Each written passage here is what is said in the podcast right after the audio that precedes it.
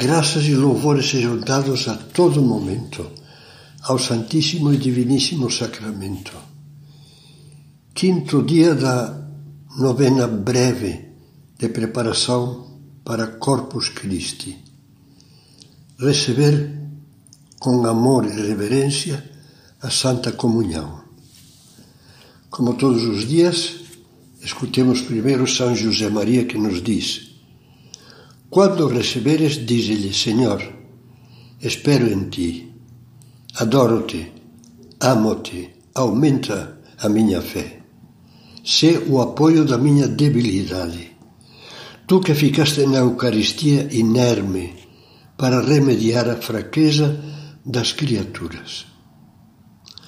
Pensaste alguma vez, continua dizendo, como te prepararias para receber o Senhor se apenas se pudesse comungar uma vez na vida.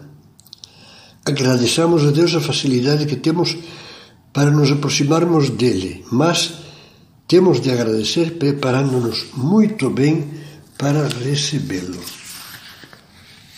Ficou para ti, escreve em caminho. Não é reverência deixar de comungar se estás bem preparado. Irreverência é apenas recebê-lo indignamente. Oração. Jesus, faz com que todas as vezes em que eu comungue compreenda o que tu disseste a Santo Agostinho. Sou o pão dos fortes, cresce e comer-me-ás. Não me transformarás em ti como ao alimento, ao alimento da tua carne mas tu te mudarás em mim. Que alegria haveria no meu coração, Senhor, se eu pudesse dizer o que afirmava São Paulo. Vivo, mas já não sou eu que vivo, pois é Cristo que vive em mim. Minha vida presente na carne, eu a vivo pela fé no Filho de Deus, que me amou e se entregou a si mesmo por mim.